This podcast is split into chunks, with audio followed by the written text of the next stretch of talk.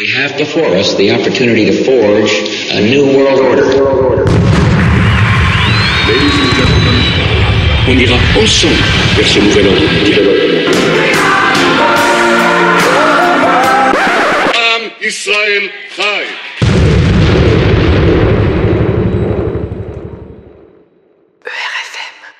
Très chers auditeurs de RFM, bonjour à tous, je suis Julien de RFM et je vous souhaite la bienvenue dans cette 15e édition de l'émission Chronique de la paix universelle.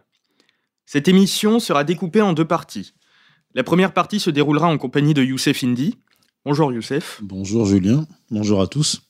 Où nous parlerons essentiellement de son nouveau livre consacré au célèbre chroniqueur, journaliste et essayiste Éric Zemmour. Dans la seconde partie, je serai en compagnie de Geroyd Okolmain, où nous vous dévoilerons les enjeux et les fondements du conflit entre l'Arménie et l'Azerbaïdjan, des conflits actuels entre la France et la Turquie, et nous reviendrons également sur les élections américaines dont les résultats sont imminents. Nous commençons donc cette émission par un retour sur le nouveau livre de Youssef Indy intitulé L'autre Zemmour, dont une partie est disponible gratuitement en téléchargement sur le site l'autrezemmour.fr. Éric Zemmour est principalement connu pour ses critiques virulentes concernant l'immigration et l'islamisation de la France, qui s'opèrent sous le prisme de l'idéologie de l'antiracisme et du multiculturalisme. Ces idéologies qui, selon lui, empêchent l'assimilation des populations immigrées à la culture française, car elles nient la valeur et la primauté de la culture française sur le sol français. Son discours est principalement axé sur une réhabilitation de l'identité et de l'idéologie française, notamment critiqué par Bernard-Henri Lévy dans son livre éponyme, L'idéologie française. Livre dans lequel il considère que la psyché du peuple français d'avant-guerre est intrinsèquement fasciste, et donc de ce fait rangé, selon ses termes, dans la catégorie de l'immonde, du morbide, de l'illégitime, de tout ce qui est digne d'être exterminé. Zemmour semble se poser contre BHL, notamment dans la réhabilitation de grandes figures patriotes françaises, notamment celle du maréchal Pétain. Par ses positions anti-féministes, anti-immigrationnistes, ses critiques contre le libéralisme libertaire, sa défense de l'histoire et de l'identité française, incite le monde médiatico-politique à le décrire comme un polémiste d'extrême droite, et surtout à amener une confusion entre ses idées et les valeurs de la droite traditionnelle, défendues notamment par Égalité et Réconciliation, en raison de la similitude des thèmes abordés, des critiques effectuées contre les avatars de notre monde moderne, et aussi des quelques condamnations mineures qui lui sont tombées dessus après avoir professé quelques propos politiquement incorrects, mais qui restent sans commune mesure avec celles subies par notre cher président Alain Soral. Zemmour s'est donc forgé une image de patriote défenseur de la nation française. Mais cette image n'est qu'une facette de son personnage. Youssef Indy, dans son nouvel ouvrage, s'est évertué à décrire l'autre facette, l'autre Zemmour. Cet autre Zemmour, qui est-il? Je ne poserai pas la question euh, en, ces termes. Dans mon ouvrage, euh, je, alors pour préciser, hein, l'ouvrage dans son entièreté n'est pas encore sorti. Il paraîtra, si Dieu veut, en janvier prochain. Et je le répète, pour ceux qui veulent lire la version courte et gratuite, elle est disponible sur le site l'autrezemmour.fr. L'objectif de ce livre n'est pas de euh, révéler euh, simplement euh, le double discours d'Éric Zemmour, parce qu'il y a un, double discours chez Éric Zemmour, et je dirais même un double discours évolutif. En fonction du contexte des périodes, il est capable de changer son fusil d'épaule, modifier son discours, se, se contredire. La véritable question, c'est quel est le rôle d'Éric Zemmour? Comment se fait-il que euh, ce personnage présenté comme sulfureux, opposé au système, soit promu par le système euh, lui-même. Je rappelle que les patrons d'Éric Zemmour ont pour nom Dassault, milliardaire de l'industrie euh, de, l'armement, euh, Serge Nedjar, Maxime euh, Saada et euh, Vincent euh, Bolloré. Dans la version longue de, mon ouvrage, je reviens là-dessus, je reviens aussi sur la, sur la famille, euh, la, famille Bolloré et vous aurez, vous aurez quelques surprises d'ailleurs. Donc en fait, ce que, ce que j'explique entre autres choses, c'est que Éric Zemmour est autorisé à pointer du doigt certains problèmes de la société française, à raison, On peut dire qu'il a raison de critiquer l'immigration euh, massive. On peut dire qu'il a euh, raison euh, de s'attaquer à la République qui a détruit le, catholicisme, ainsi de suite. Mais le problème, c'est qu'Éric Zemmour ne va jamais au bout de la critique. C'est-à-dire que il pointe du doigt les effets sans jamais remonter à la cause. Et en fait, l'autre Zemmour, disons, euh, c'est pas un, Zemmour caché. L'autre Zemmour, le livre L'autre Zemmour permet de comprendre l'entièreté de son, de son discours et de, comprendre pourquoi une partie de l'oligarchie euh, française lui donne la parole et le protège. D'ailleurs, il y a une, une stratégie du, pouvoir à la fois exposer Zemmour, l'attaquer et, euh, et le protéger. Euh, lors d'un échange que j'ai eu avec, euh, avec Eric Zemmour, il m'avait mis au défi de démontrer qu'il était un, qu'il avait, un plagiaire. je lui avais dit, effectivement, contrairement à vous, moi j'écris l'entièreté de mes livres. Il m'a, il m'a dit, je vous mets au défi de, de, prouver, de prouver que au moins une page de, de mes livres n'a pas été écrite de ma main. Et je le fais dans, la, dans le préambule de la version euh, longue qui, euh, qui paraîtra, pas seulement pour démontrer que euh, Eric Zemmour est un imposteur intellectuel, mais surtout pour démontrer qu'il est protégé par le système. Parce que ce plagiat que, que, que j'évoque ici est, comment dire, éprouvé, démontré sans, aucune ambiguïté, sans aucun doute, j'en apporterai toutes les preuves. Mais ce qui est intéressant, c'est que les journalistes de gauche et de droite l'ont couvert. Et c'est ainsi qu'il a pu monter dans les médias. C'est un plagiat euh, dont, il s'est rendu coupable au début des années 2000 et qui lui a permis de se faire connaître du, du grand public. Et il n'a connu aucune entrave, en fait, dans cette, dans cette ascension. Alors, parce que dire qu'Éric Zemmour est d'extrême droite, fasciste, raciste, euh, par la gauche, en fait, c'est des accusations lancées par la gauche, c'est en fait lui, euh, lui tresser des lauriers. Parce que du point de vue de, de, son public, euh, ces insultes sont plutôt vues comme des, comme, des, comme des compliments. Mais si on démontrait, comme je le fais dans cet ouvrage, entre autres choses, dès le préambule, que Éric Zemmour est un imposteur intellectuel, euh, non seulement qui, plagie, mais qui en plus tord les propos de certains savants qu'il cite. Là aussi, j'en fais, fais la démonstration.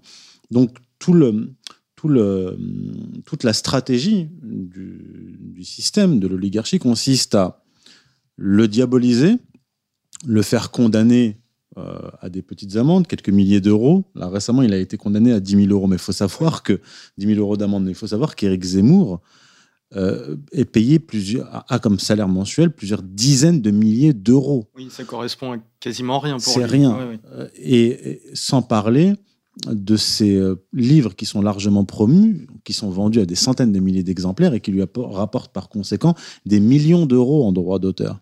Donc c'est il, est millionnaire. Donc quand vous condamnez, je ne sais pas, un petit prof de, de maths comme Vincent Renoir à 10 000 euros d'amende, vous le tuez socialement. Mais quand vous condamnez Éric Zemmour à 10 000 euros d'amende, euh, en fait, c'est une sorte d'un. Pour lui, c'est un investissement. Vous voyez, c'est un investissement qui lui, qui, le valide en tant qu'opposant euh, au, système. S'il était condamné à un million d'euros d'amende, là, on pourrait commencer à, se poser la question. Euh, ces, condamnations sont vraiment symboliques et servent vraiment à lui donner une image d'opposant. Ça me rappelle Jean-François Kahn, qui disait qu'après avoir reçu une condamnation de 5000 euros, Éric Zemmour était, euh, euh, avait subissé une fatouée du système. Il avait dit ça il y a quelques années. Et euh, pour revenir un peu plus sur, sur son discours, dans une chronique très récente sur CNews qui date du 19 octobre, qui était consacrée à la fameuse décapitation du professeur Samuel Paty, la journaliste Christine Kelly pose la question à Éric Zemmour de, des, causes et des responsabilités de cette décapitation, de cet acte terroriste, comme ils le décrivent. Et Zemmour en parle, euh, il fait une analogie avec des poupées russes, Il dit tout d'abord que le terrorisme, donc c'est-à-dire la décapitation ou d'autres actes comme les attentats de Charlie, l'attentat du Bataclan, sont la plus grande poupée, la poupée supérieure, c'est-à-dire l'acte que l'on voit, que ce terrorisme est causé par une poupée à l'intérieur qui serait l'islamisme radical, qui lui-même viendrait de l'islam, qui serait le terreau de l'islamisme radical, le fournisseur de textes, d'idéologies, de hadiths, servant à légitimer le terrorisme, et que cet islam viendrait de l'immigration. Pour vous, donc, comment dire, vous disiez tout à l'heure que, que cette description des mots, de, des mots de la France restait incomplète, de simplement rester sur, euh, sur l'immigration. Alors, euh, le, terrorisme, le terrorisme, on peut le, combattre en utilisant, du point de vue de l'État, en utilisant ces, ces services de, de, renseignement qui sont censés faire leur travail correctement.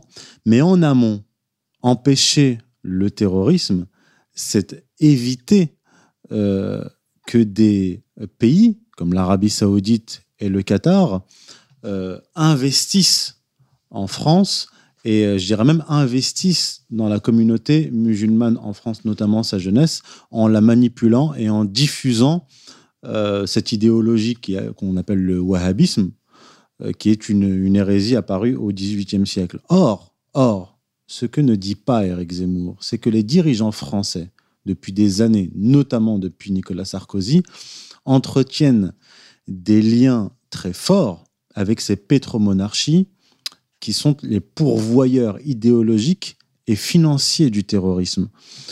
Je vous donne des exemples très concrets. J'en ai parlé dans une vidéo récente qui s'appelle euh, Zemmour, le terrorisme et la guerre civile. Et vous en parlez également dans la version gratuite euh, de l'autre Zemmour. Voilà, j'en ouais. parle dans la version courte de, de l'autre Zemmour. Je vous donne des exemples précis. Nicolas Sarkozy, sous l'influence notamment de Bernard-Henri Lévy, a détruit la Libye le pays avec le niveau de vie le plus élevé en Afrique. Il l'a fait notamment avec l'aide du Qatar, qui a été très, euh, actif durant cette guerre, via sa propagande, Al Jazeera, mais aussi en envoyant des mercenaires sur place. Une fois cette guerre terminée, Nicolas Sarkozy a été remercié, par ailleurs, par le Qatar euh, qui lui a versé 100 000 euros pour une conférence de 45 minutes qu'il a donnée à Doha, au Qatar. Des hommes, Georges Malbruno et Christian Chesneau ont révélé, donc deux grands reporters français, ont révélé qu'un certain nombre d'hommes politiques français, des députés et des ministres se rendaient à l'ambassade, du Qatar pour recevoir des cadeaux, des Rolex à 6 000 euros, à 60 000 euros, 6 000 euros pour les députés, 60 000 euros pour les, euh, voire plus pour les, pour, pour les ministres. Pour les ministres ouais. Il s'agit là de corruption. Et en fait, un des objectifs de cette corruption, c'est arroser la classe politique française et pousser la France à s'aligner sur la politique saoudienne et qatari. Et aussi autoriser ces pays, l'Arabie saoudite et le Qatar, à investir en France et à manipuler une partie de la jeunesse musulmane en France. Manuel Valls, qui a déclaré récemment qu'il avait pointé du doigt l'ennemi, à savoir l'islamisme, déclarait, il y a encore quelques années quand il était en poste, quand il était Premier ministre, que l'Arabie saoudite et le Qatar combattaient le terrorisme et Daesh. C'est une blague. Il est de notoriété publique que le Qatar et l'Arabie saoudite ont financé euh, le, terrorisme et, et, diffuse une idéologie wahhabite, donc terro terroriste. Il a passé en 2015, juste avant les attentats du, du 13 novembre, Manuel Valls, un contrat d'armement avec l'Arabie saoudite de 10 milliards euh, d'euros. Donc, c'est ce dont ne parlera pas Eric Zemmour. Eric Zemmour qui a lu la version courte, a pour la première fois parlé justement à la télévision euh, de ces hommes politiques euh, qui se rendaient à l'ambassade du Qatar pour toucher de l'argent, etc. Il n'en avait jamais parlé au, au, auparavant. Mais pour lui, quand il en parle, c'est euh, séparé du reste. Quelque chose d'annexe. Voilà, c'est annexé. C'est une, une des tactiques d'Éric Zemmour, c'est de séparer les sujets. Or, si on combine notamment sur, sur le terrorisme, si on combine ces différents faits, qu'est-ce qu'on voit? On voit des hommes politiques français qui sont euh, arrosés, corrompus par les pétromonarchies. Et plus on a des dirigeants français ou autres corrompus par ces pétromonarchies, plus le nombre d'attentats sur le sol du pays augmente. C'est un simple fait. Maintenant, sur, l'autre volet du propos d'Éric Zemmour, il dit que les attentats sont le fait du fondamentalisme, c'est-à-dire le fait de revenir au texte, c'est-à-dire le, Coran. Et il, affirme par ailleurs que l'Arabie saoudite diffuse à travers le monde euh, ce fondamentalisme. C'est faux. L'Arabie saoudite ne diffuse pas le fondamentalisme islamique. Il diffuse une doctrine qu'on appelle le wahhabisme, qui est une hérésie qui est apparue au XVIIIe siècle et qui a été condamnée par toutes les écoles juridiques de l'islam. Hanbalite, Hanafite, Malikite, Shafi'ite, les quatre écoles sunnites, auxquelles s'ajoutent les chiites d'Irak. Donc, donc on a affaire à une, à une hérésie. Si on va au texte, il nous dit qu'il faut aller au texte coranique. Là, aussi, je l'ai mis au défi, je, lui ai dit en privé, trouvez-moi les versets du Coran dont vous parlez. Donc, euh, vous nous dites qu'il est écrit dans le Coran noir sur blanc qu'il faut égorger les juifs et les chrétiens. Il a été incapable de me trouver ces, ces, versets puisqu'ils n'existent pas. Autre chose, le terrorisme est, euh, du point de vue du droit musulman, totalement opposé à l'islam. Pourquoi? Parce qu'en islam, on ne peut déclarer une guerre que si on est un chef politique reconnu et sur un territoire donné. On ne peut pas, un musulman ne peut pas, à titre individuel, se lancer dans une guerre contre X. C'est interdit. Ce n'est que l'autorité politique qui peut le faire. Et c'est tellement vrai que si on, veut parler de fondamentalisme, revenons à l'histoire à l'époque du prophète, lorsqu'il était à la Mecque, persécuté pendant 13 ans par les Mécois, il a toujours, le Coran lui a toujours interdit de lever les armes contre les Mécois.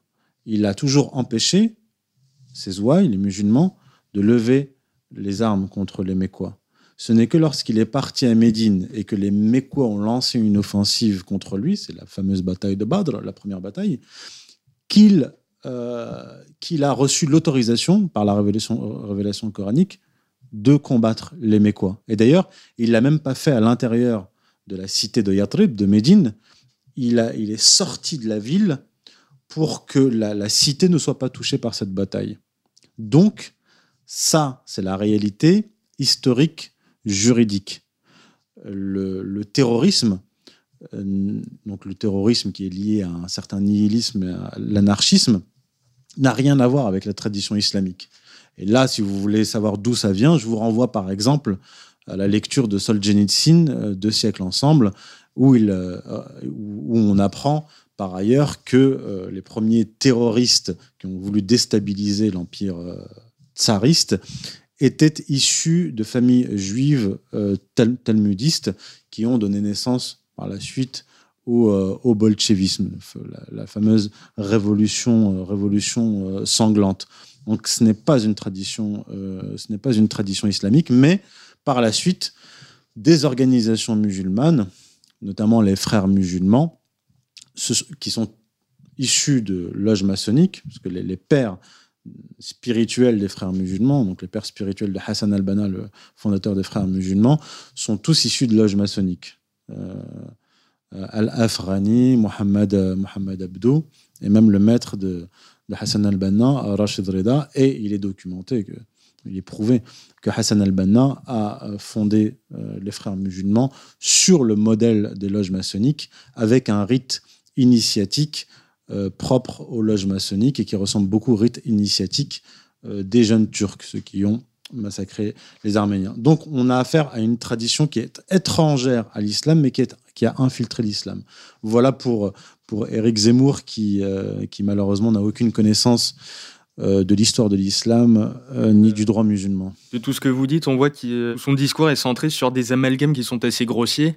Il parle de l'Arabie saoudite, du fondamentalisme, du wahhabisme, qui synthétise dans un dans son concept un peu, euh, un peu confus de ce qu'il appelle l'islamisme radical. Et il y a une question que j'avais envie de vous poser, c'est que dans cette même chronique, il a déclaré qu'il y avait, euh, qu'il ne s'attaquait pas euh, à tous les musulmans, qu'il ne faisait pas d'amalgame, qu'il y avait un islam à protéger, celui qui concerne la foi pure, la spiritualité, le jeûne, les prières et les pèlerinages, mais que le souci profond, enfin de là où venait toute sa critique, venait du fait que l'islam était également un projet juridico-politique. Et il dit, je cite, Moi je le sais que c'est un projet juridico-politique, parce que le judaïsme des origines était comme ça. Le judaïsme d'il y a 2000 ans était un projet juridico-politique avec des juges qui tenaient lieu de rois. Dans l'islam, c'est la même chose. L'islam a repris ça. Oui. Et du coup, je, voulais vous demander en quoi, euh, enfin, quelles sont les similitudes qu'il trouve entre euh, l'islam qu'il critique et euh, le, judaïsme d'il y a 2000 ans, comme il dit. Alors, il commet en fait une erreur méthodologique qui est très répandue. C'est-à-dire que quand vous venez d'une tradition, le, grand islamologue Norman Daniel, euh, qui a écrit un livre fameux au début des années 60 qui s'appelle Islam in the West, expliquait bien cela. Quand vous venez d'une tradition, une civilisation, une tradition religieuse, et que vous critiquez ou vous analysez une autre tradition euh, religieuse, vous, souvent vous commettez l'erreur de transposer votre tradition sur la sienne.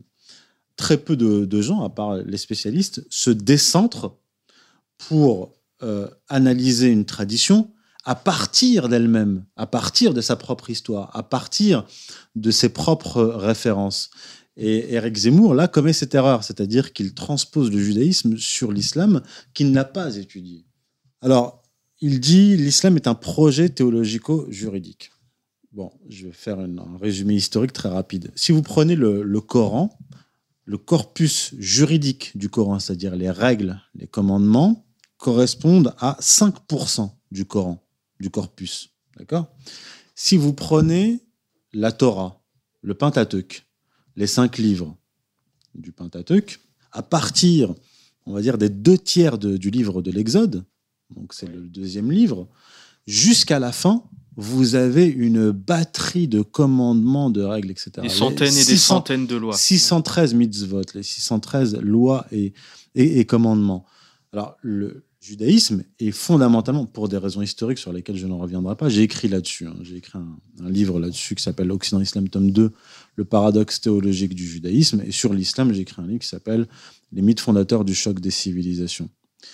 Euh, euh, donc, à partir du deuxième tiers de l'Exode jusqu'à la fin, vous avez une batterie de, lois, de commandements, euh, notamment concernant les sacrifices expiatoires, rémunérateurs, etc. Donc, dès l'origine, le judaïsme est euh, une religion qui est premièrement fondamentalement matérialiste, parce que dans la Genèse, l'Éden n'est pas dans l'au-delà, il est sur Terre, quelque part en, en Mésopotamie.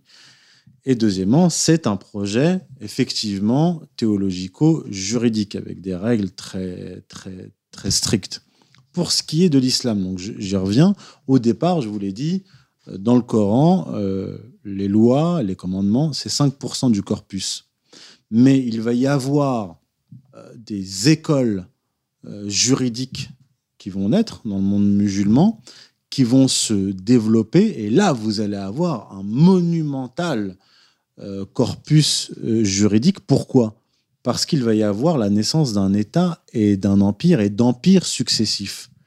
Donc, pour gérer un empire, pour les, pour les, pour les Européens qui ont une culture euh, historique de, longue durée, ils savent que l'empire romain s'est constitué, a perduré, notamment grâce à euh, un corpus juridique, une philosophie du, euh, du droit très, très, très, très dense. Et c'est ce qui s'est passé dans le monde musulman on a eu euh, euh, des fuqaha, des juristes qui même euh, ont, eu un pouvoir très très important, parfois même critiqué au sein du monde musulman, comme par exemple par le, grand juriste et mystique Abu Hamid al-Razali, 11e, 12e siècle, qui pointait du doigt l'extrême rigueur, voire le fanatisme de certains fuqaha, c'est-à-dire les, les, juristes consultes.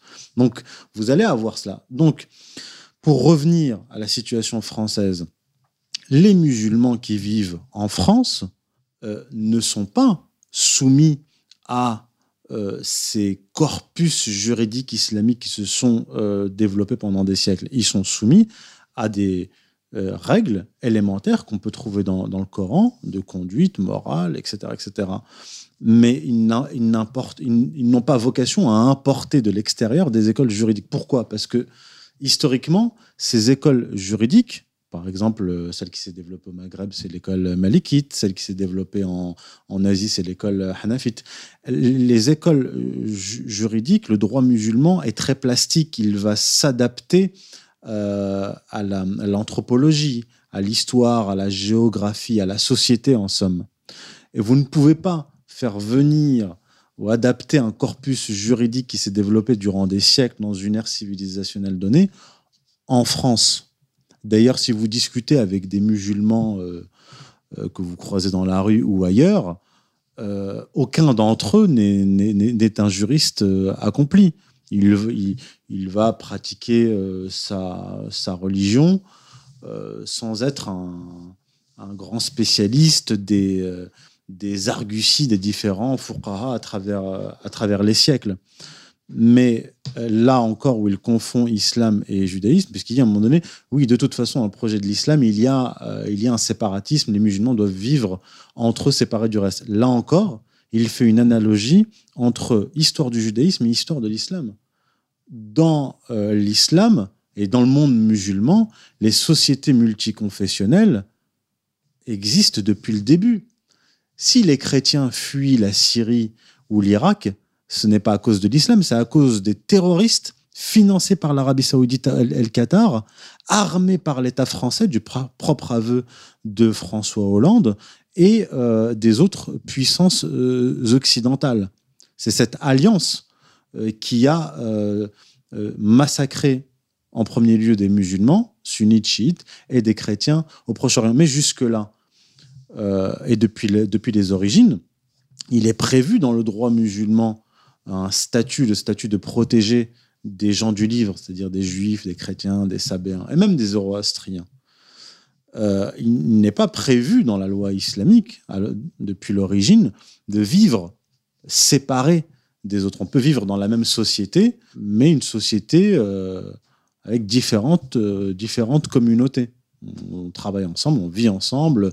Vous avez toujours eu des ministres dans le monde musulman qui étaient euh, chrétiens, notamment arméniens, etc.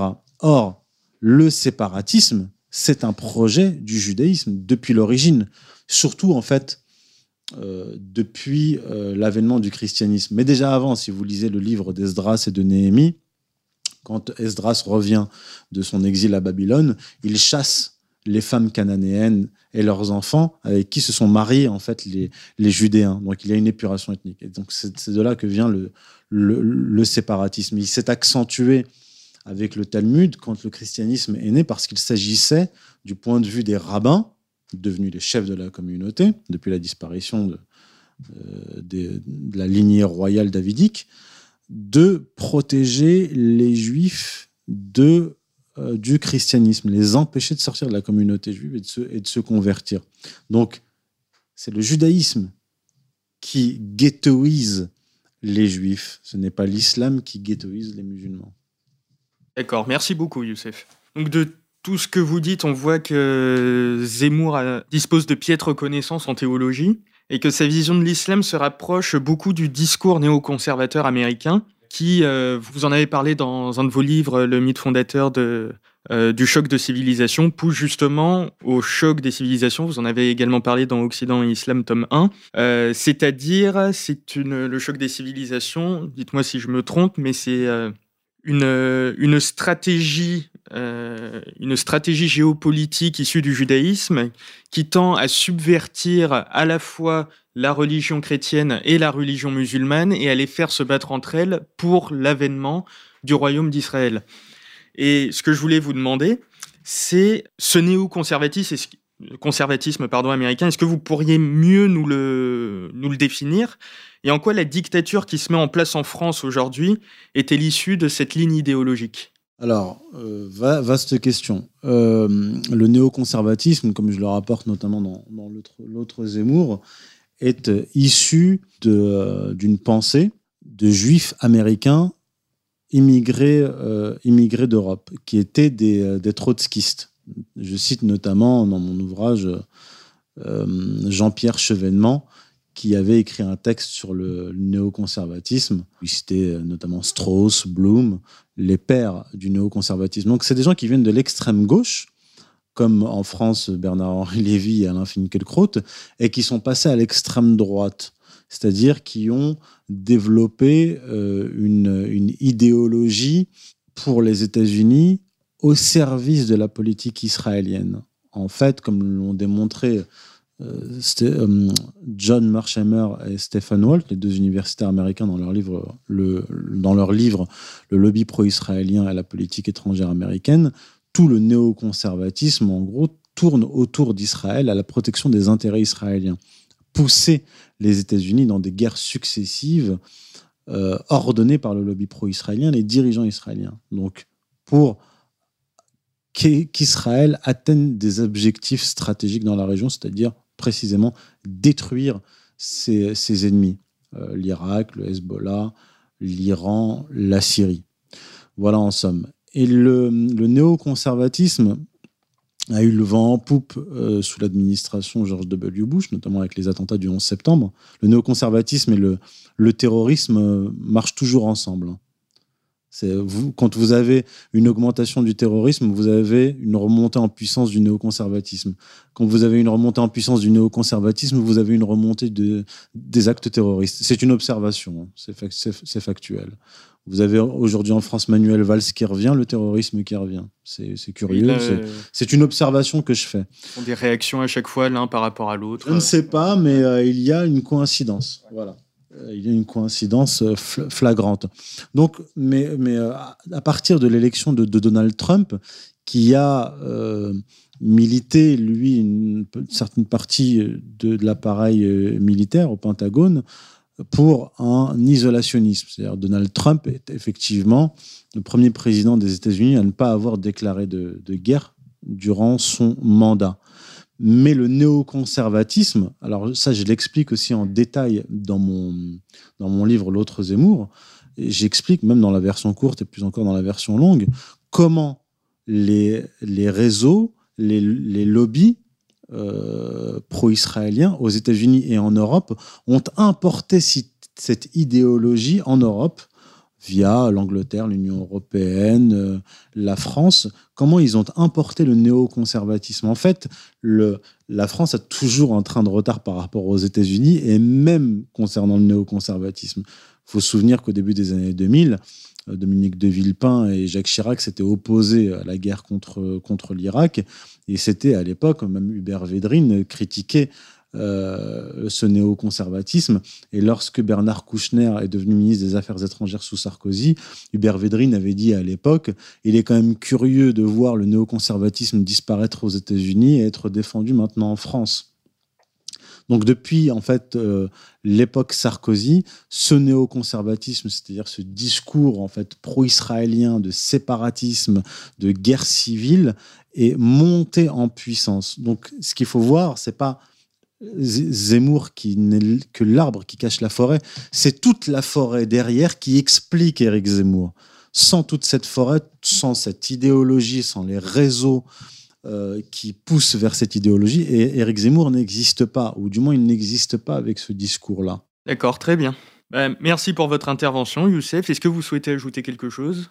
Par rapport à la situation euh, actuelle, euh, coronavirus d'un côté, attentat de l'autre, euh, néoconservatisme d'un côté et dictature sanitaire euh, de l'autre, euh, l'un n'empêche pas l'autre. En fait, on voit là une, fusion des deux qui permet de maintenir la population française sous tension, dans, la peur, et en fait essayer de, de conjurer la révolte des Français. Parce que, il ne faut pas oublier une chose, c'est comme en géopolitique. Vous avez euh, les constantes et les variables. La constante en France, la société française de ces dernières années, c'est l'appauvrissement et par réaction la révolte. On a vu ça avec les gilets jaunes, on a vu ça avec la réforme, avec la réforme des retraites. toute la stratégie du pouvoir et de ses porte-paroles comme Éric Zemmour, c'est d'empêcher cette euh, révolte, malgré l'appauvrissement croissant des Français, en, détournant son attention, un, par la peur, et deux, par euh, une tentative de euh, déclenchement de guerre civile. Moi, ce que je leur dis, c'est que vous allez être rattrapés par la réalité. Parce que les variables, le variable, c'est euh, coronavirus, bah, c'est quelque chose d'inattendu. C'est les attentats, c'est quelque chose qu'on peut prévoir, mais pas avec exactitude. Ce sont des, variables. Après, le pouvoir peut, pouvoir politique et médiatique, peut euh, grossir l'importance de ces événements. On, voit qu'on grossit l'importance du coronavirus avec le nombre de cas qui explose tous les jours à, cause des, tests qui sont euh, excessivement sensibles. On peut euh, aussi euh, aggraver dans les médias et dans, dans, les médias effectivement euh, l'importance des actes terroristes. Sta- statistiquement, ce n'est pas très important, mais, mais c'est spectaculaire et ça occupe l'espace euh, médiatique. Ça, ce sont, des, ce sont des variables.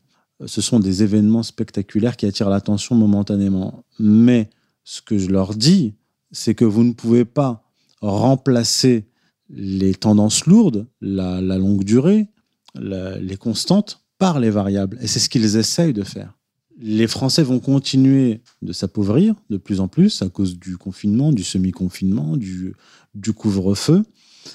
Et euh, la réaction euh, inévitable, mécanique, ça va être euh, l'explosion d'une révolte beaucoup plus massive et beaucoup plus violente que celle des Gilets jaunes. Donc, moi, de mon point de vue, c'est ce que j'attends. Donc, ce que je dirais aux auditeurs ou aux gens qui me suivent et qui m'écoutent, c'est de rester calme, de ne pas répondre aux provocations, aux insultes des uns et, et des autres, parce que c'est une tempête momentanée qui laissera place à un tremblement de terre qui, lui, sera euh, inévitable et durable. Merci Youssef. J'invite donc nos auditeurs, euh, s'ils veulent creuser la question, à se procurer les ouvrages de Youssef Indy, notamment Occident et Islam, tome 1 et 2, Chronique du sionisme, et à aller télécharger la version courte de son prochain ouvrage L'autre Zemmour, qui sera disponible en janvier prochain. Merci, à bientôt. We have before us the opportunity to forge a new world order. Am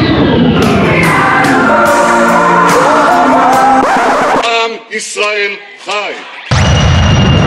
States like these and their terrorist allies constitute an axis of evil. Of evil.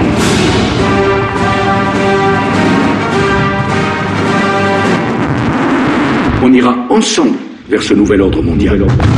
Personne ne pourra s'y opposer. Alors, pour la deuxième partie de cette émission, je me trouve en compagnie de Geroyd. Bonjour Geroyd. Bonjour Julien. Avant d'entamer les grands sujets de géopolitique, euh, je souhaitais revenir un moment sur euh, les récents événements qui ont secoué la France dernièrement. Je veux parler des attentats, hein, la décapitation de Samuel Paty et l'attaque au couteau qui a fait trois morts jeudi 29 octobre à Notre-Dame de Nice, où l'assaillant, tunisien de 21 ans, a assassiné deux femmes et un sacristain au couteau au sein même de l'église. Cet attentat terroriste a déclenché des réactions au niveau mondial, Joe Biden, le candidat démocrate à la présidentielle américaine, a déclaré sur Twitter que suite au terrible attentat de Nice, qu'une administration Biden-Harris travaillera à empêcher la violence extrémiste sous toutes ses formes. Donald Trump a également déclaré son soutien à la France et qu'il faudrait lutter pour en finir une bonne fois pour toutes avec euh, l'islamisme radical.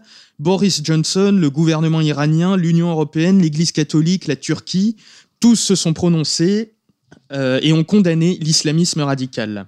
À la suite de cet attentat, Macron, euh, à la suite, au lendemain du confinement, annonce la mobilisation de 7000 militaires de plus dans le cadre du plan Vigipirate pour protéger les lieux de culte. Et le Premier ministre Jean Castex hausse le niveau du plan Vigipirate au niveau urgence attentat, qui est le niveau le plus élevé. Alors, Geroyd, Cette nouvelle attaque euh, dans une église qui s'est produite en France, qu'est-ce que cela vous inspire? Premièrement, il faut contextualiser les, attentats euh, dans les guerres contre le terrorisme en général, euh, l'immigration de masse en France des musulmans, etc. J'ai posté hier soir Marcel Lefebvre, le- l'archevêque euh, Marcel Lefebvre, qui, qui disait euh, euh, il, y a, il y a 40 ans, je pense, euh, comme plus, euh, que, que, euh, voilà, que cela se produira si vous continuez d'importer des, des musulmans en masse comme ça en France. Ce n'est pas compatible, bien, évidemment, avec la civilisation chrétienne. Euh, maintenant, on veut militariser les églises. Je pense que bientôt, ils vont, ils vont être fermés pour les protéger. Je pense qu'il faut fermer les églises pour, pour protéger les, les- églises. hein. Et, je pense que c'est- la direction qui veut mener euh, l'Église, euh, le pape euh, François. Parce qu'il euh, il y, a, y, a, y a un souci qui va interdire la messe en latin. Et on voit que la messe en latin aux États-Unis, en particulier, est, un- est un- il y a une énorme euh, croissance euh, des, des, des, des messes en latin partout aux États-Unis. C'est en train de croître du temps. Je pense la même chose en France depuis le motu proprio de Benoît XVI. Euh, donc, euh, je pense en Irlande déjà, l'église est- donc les églises sont fermées, le- la messe est interdite.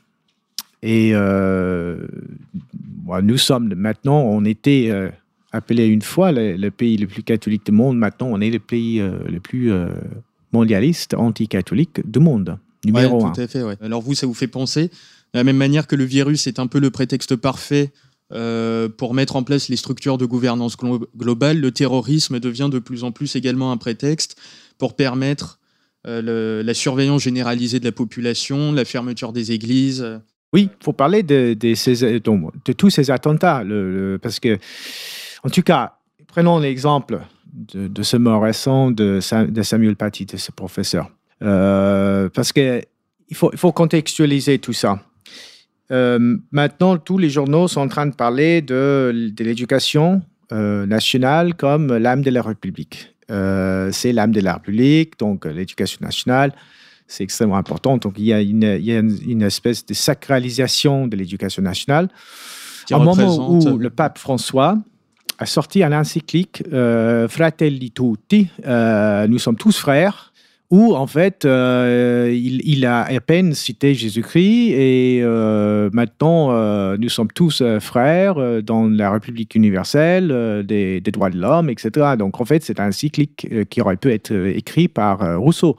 Bon, c'est, c'est, il, il cite lui-même, c'est-à-dire que c'est un nouveau magistérium de l'Église. C'est le, le magistérium de Pape François lui-même. Euh, J'in- J'invite nos auditeurs à aller jeter un œil à cette nouvelle encyclique qui est sortie le 3 octobre euh, 2020, qui est assez hallucinante. Euh, moi personnellement, quand j'ai commencé à la lire, j'avais l'impression de lire euh, l'idéologie, euh, l'idéologie mondialiste de base, euh, un livre de Soros. Oui. Il commence en parlant euh, de dire euh, euh, que le, le monde actuel va mal parce que les sociétés sont fermées, les politiques sont fermées, et qu'il faudrait opposer à ça la société ouverte, l'ouverture au prochain. Euh, il parle du fait que le- tous les hommes de- devraient être unis autour d'une fraternité humaine euh, unifiée autour d'une paix universelle, que tous les hommes sont unis parce qu'ils sont les enfants de la terre. Donc cette phrase, Oui. moi, m'a vraiment frappé. Les hommes, le pape qui dit que les hommes sont les enfants de la terre et pas les enfants de Dieu. C'est-à-dire que les hommes sont reliés non pas par un, euh, bah, par le, le- le père spirituel, par, euh, par des valeurs qui transcendent la simple matérialité, mais simplement euh, par des valeurs biologiques. Ah, C'est en fait euh, c'est le contraire de ce qu'enseigne l'Église. L'Église enseigne bien évidemment que l'homme est fait imago Dei, l'image de Dieu. Euh, maintenant, c'est l'homme est fait imago terre, l'image de la terre. quoi. C'est c'est la c'est un renversement total l'inverse de ces valeurs. de- de catholicisme. Mais euh, dans cette encyclique, ce que j'ai trouvé assez, euh, euh, parlant de, de, tout ça, c'était là où il parle de débat.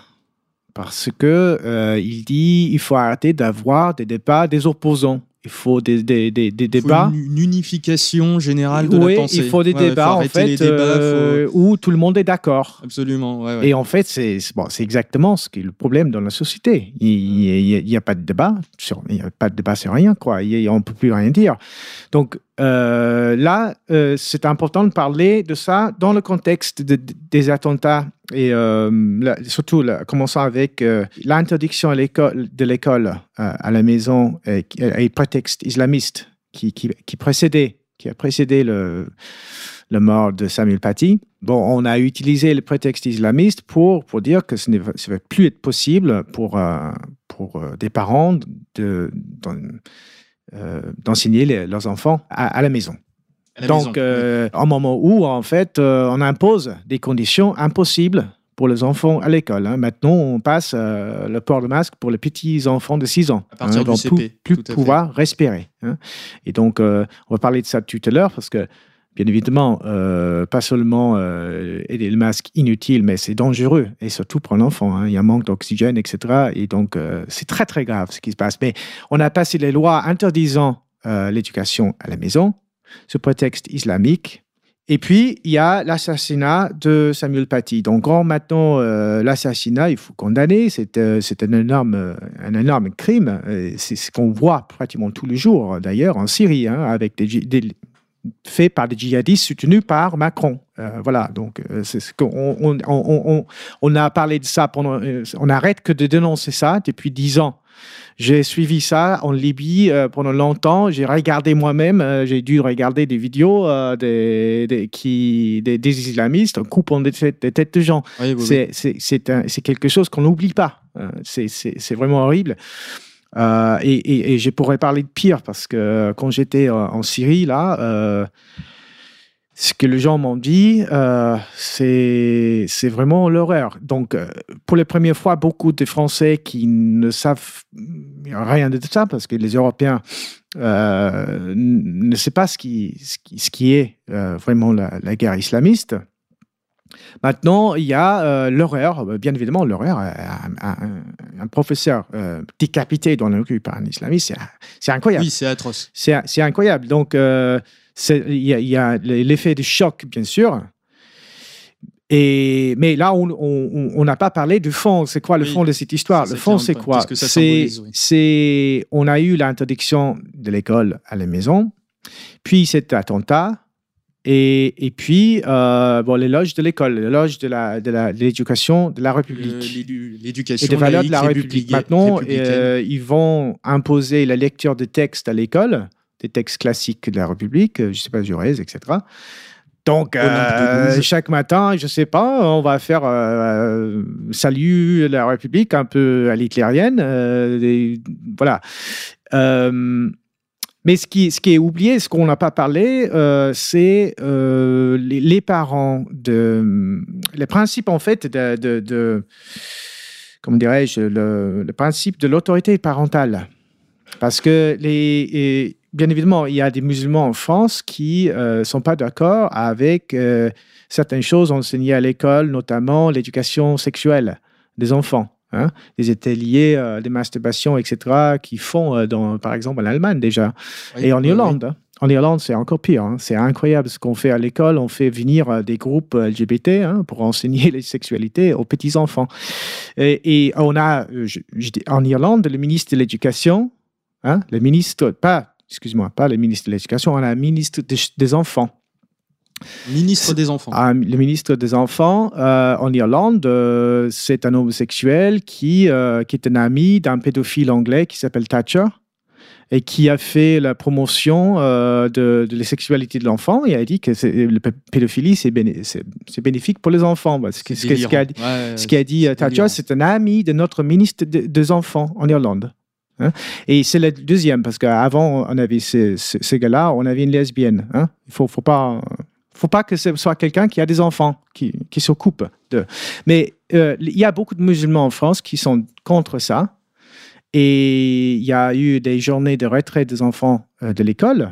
Euh, et donc, il y a, ce que je veux dire, c'est qu'il y a des vrais enjeux Absolument. et, et- et- les, les objections des musulmans sont tout à fait raisonnables.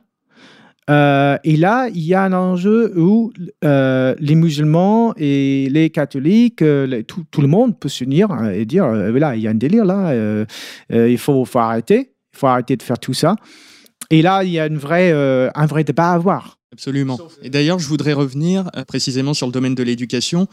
L'interdiction de l'école à la maison euh, et le- la glorification du, euh, de l'éducation républicaine arrive au moment où euh, vous me parliez de, euh, du plan mondial pour l'éducation.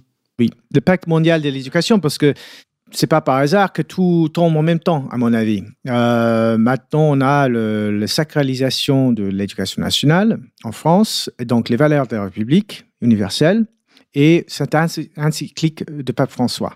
Et je pense que pour comprendre ça historiquement, il faut, il faut rappeler que la France est le fille aîné de l'Église, que la mission les missions de la France, c'était d'être euh, le côté euh, temporel, de, le, le pouvoir temporel, Le bras armé temporel le de l'Église. armé temporel de l'Église, et qu'à l'inverse, euh, la fonction de la République universelle, c'est euh, d'être le bras armé de l'anti-Église.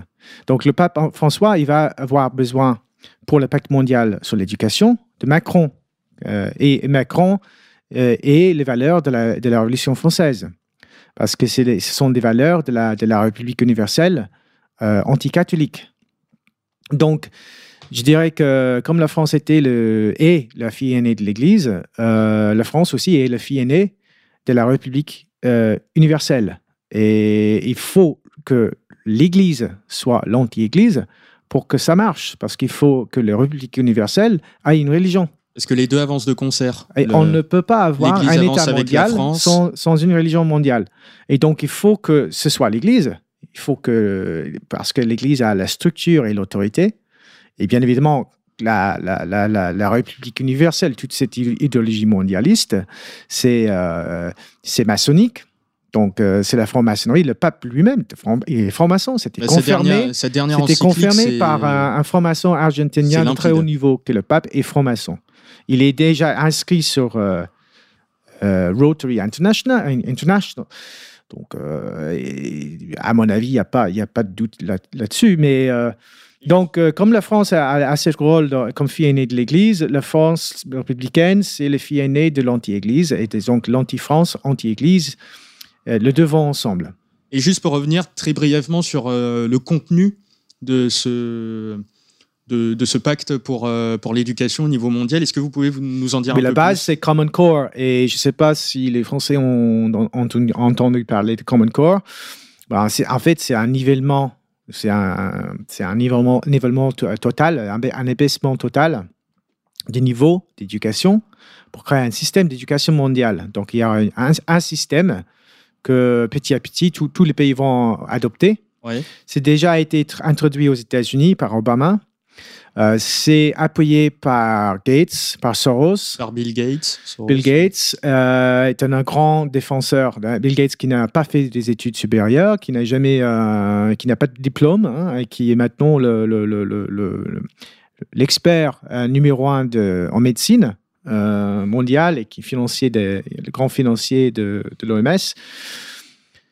C'est appuyé par Gates euh, et beaucoup d'autres mondialistes. Et en fait, là où ça a été introduit aux États-Unis, c'est une catastrophe parce que les gens, il y a des enfants qui n'arrivent plus à compter. Euh, donc, on, Ils font une restructuration des savoirs est élémentaires qui font que oui. les, absolument. la base n'est même plus acquise. La lecture, l'écriture, le calcul. C'est a- absolument catastrophique. Donc, euh, Trump était contre, euh, mais il n'a pas, il pas pu changer les lois parce qu'aux États-Unis, c'est une fédération.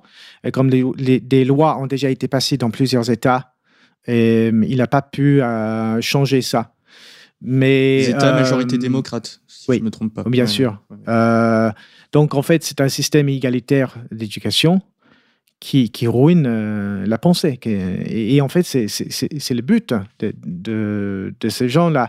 Pour, euh, pour en revenir sur la, la, la, la République universelle internationale et un système d'éducation internationale, euh, un aspect important de tout ça, c'est d'avoir une histoire de monde Ouais, officielle Une mémoire universelle. et pour un le mémoire, peuple oui, universel. avoir une Ouais, ouais. mémoire. Donc, euh, la France est un peu est, est très avant-garde dans tout ça. Parce que c'est le seul, au- si je ne me trompe pas, c'est le seul pays, en tout cas euh, en Europe, où on passe des lois sur l'histoire. Depuis les lois Gaïsson, en tout cas. Et donc, euh, ce, qui est, ce, qui, ce qui est frappant, c'est qu'en France, on a passé la loi Gaïsson et puis on en a passé un autre euh, sur l'histoire du génocide en Armé- Ar- Arménie. L'histoire du génocide arménien, tout à Oui, l'histoire du génocide arménien. Et en fait, c'était euh, passé, je pense que c'était officialisé en 2016. Donc, on avait fait le projet de loi, je pense, en 2011. Et on se demande, attends, pourquoi on passe une loi sur l'histoire d'un autre pays, d'un autre siècle Alors, l'Arménie, euh, c'est pas. Pourquoi Oui, on passe des lois sur les génocides? Après, euh, qui, qui en France a étudié les génocides en Arménie? On, on- on l'a entendu, mais c'est pas exactement. Il faudrait chercher des livres. Il faut, je sais pas. Et quand, quand, quand- quand il y a un génocide, l'historien va euh, chercher des livres. Donc, s'il y a pour et contre, on va lire le deux. C'est ce qui fait les historiens. On, on ne peut Oui, pas c'est ce dire. qui fait la recherche Il, de la vérité. il y a un génocide dans un pays et donc euh, vous n'avez plus de droit de, de, de- de rechercher. En fait, sur ces génocides en, en Arménie, il y a bien évidemment deux, euh, deux versions de cette histoire. Les Turcs disent que ce n'était pas exactement un génocide et qu'on falsifie l'histoire pour blâmer les Turcs. Les Arméniens disent le contraire, que c'était bien un géno- un génocide, etc. Mais que sais-je si je ne l'ai pas étudié? Donc, en fait, si on passe une loi, ça veut dire que je n'ai pas le droit de savoir ou de, même de, de- de- de poser des questions sur la version turque de l'histoire.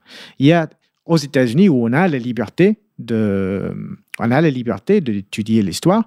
Il y a un historien qui s'appelle Justin McCarthy qui a écrit un livre et qui s'était basé sur les documents des ministres des Affaires étrangères britanniques de l'époque où euh, Lord Viscount Price euh, était euh, l'un des, des officiers les plus le- de, de, de Foreign Office à l'époque. Et, et Lord Viscount Price avait un projet aux affaires étrangères. Et il faut comprendre que la, Première Guerre mondiale, euh, ce n'est pas si simple que euh, des méchants contre les biens.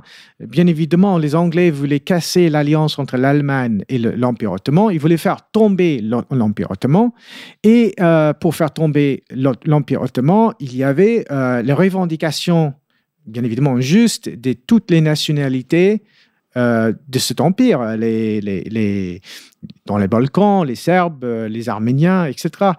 Et donc, euh, les Anglais avaient noué des contacts très, très importants avec les Arméniens à l'époque.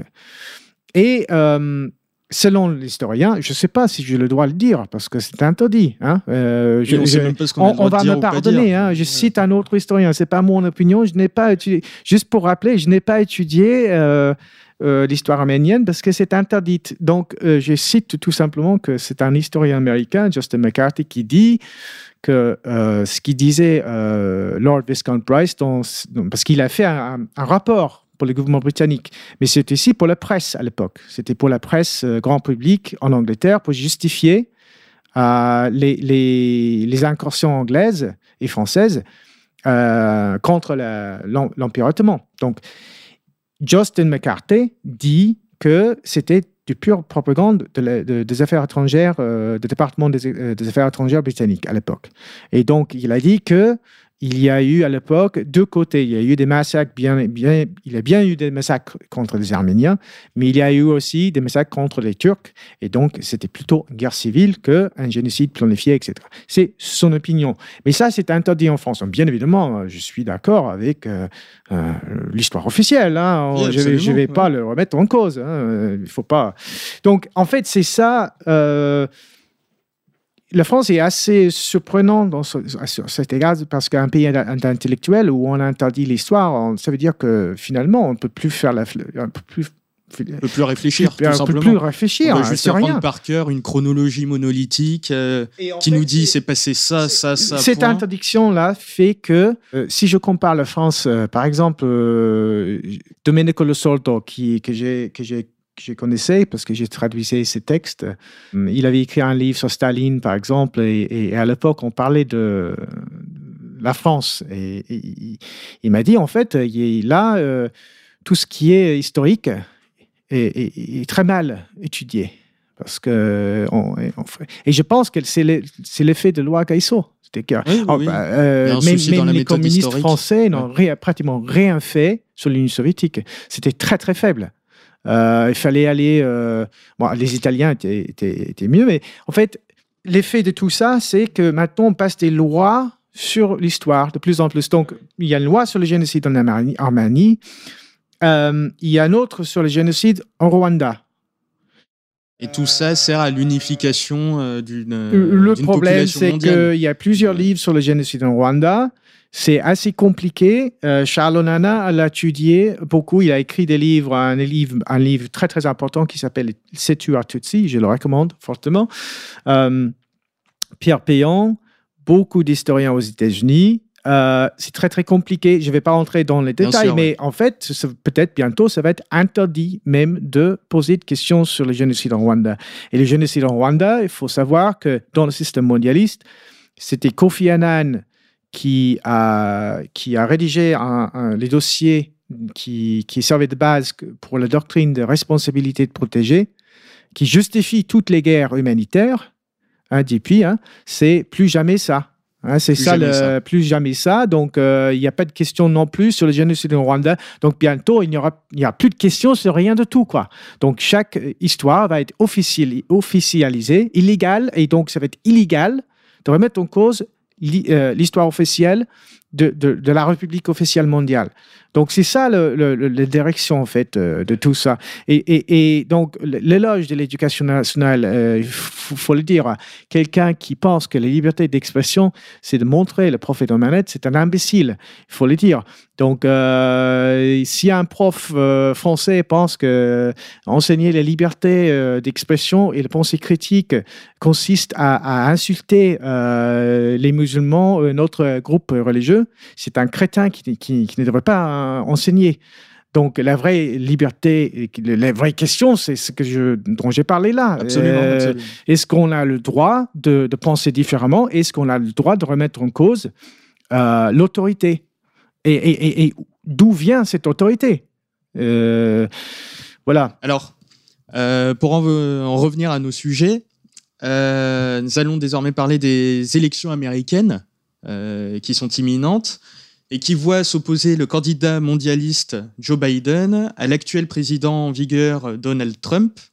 Donald Trump qui est régulièrement critiqué et maintenant insulté, notamment lors euh, du premier débat qu'il a opposé à Biden. Il est insulté dans les médias d'obédience mondialiste, où on l'accuse pour sa gestion raciste de la crise du Covid, car il y a eu plus de morts noirs que de morts blancs euh, aux États-Unis. On l'accuse de laisser les Noirs mourir. On l'accuse de sympathie à l'égard de mouvements fascistes euh, qui lutteraient contre les nobles antifas et autres groupuscules noirs euh, type Black Lives Matter. On l'accuse pour son programme économique anti-écologique. Euh, qu'est-ce que vous pensez de cet acharnement euh, sur le président américain? Bon, il y a. J'ai dit récemment sur les réseaux sociaux qu'il y avait euh, sept péchés de Donald Trump, euh, les, les, les- les sept péchés euh, mortels, on va dire. Les sept péchés capitaux de Donald Trump. capitaux de Donald Trump.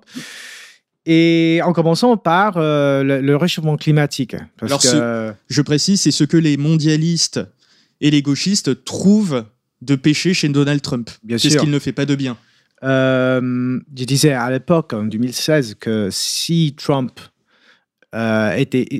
Trump, il faut le pren- prendre en sérieux si euh, il dit ce qu'il.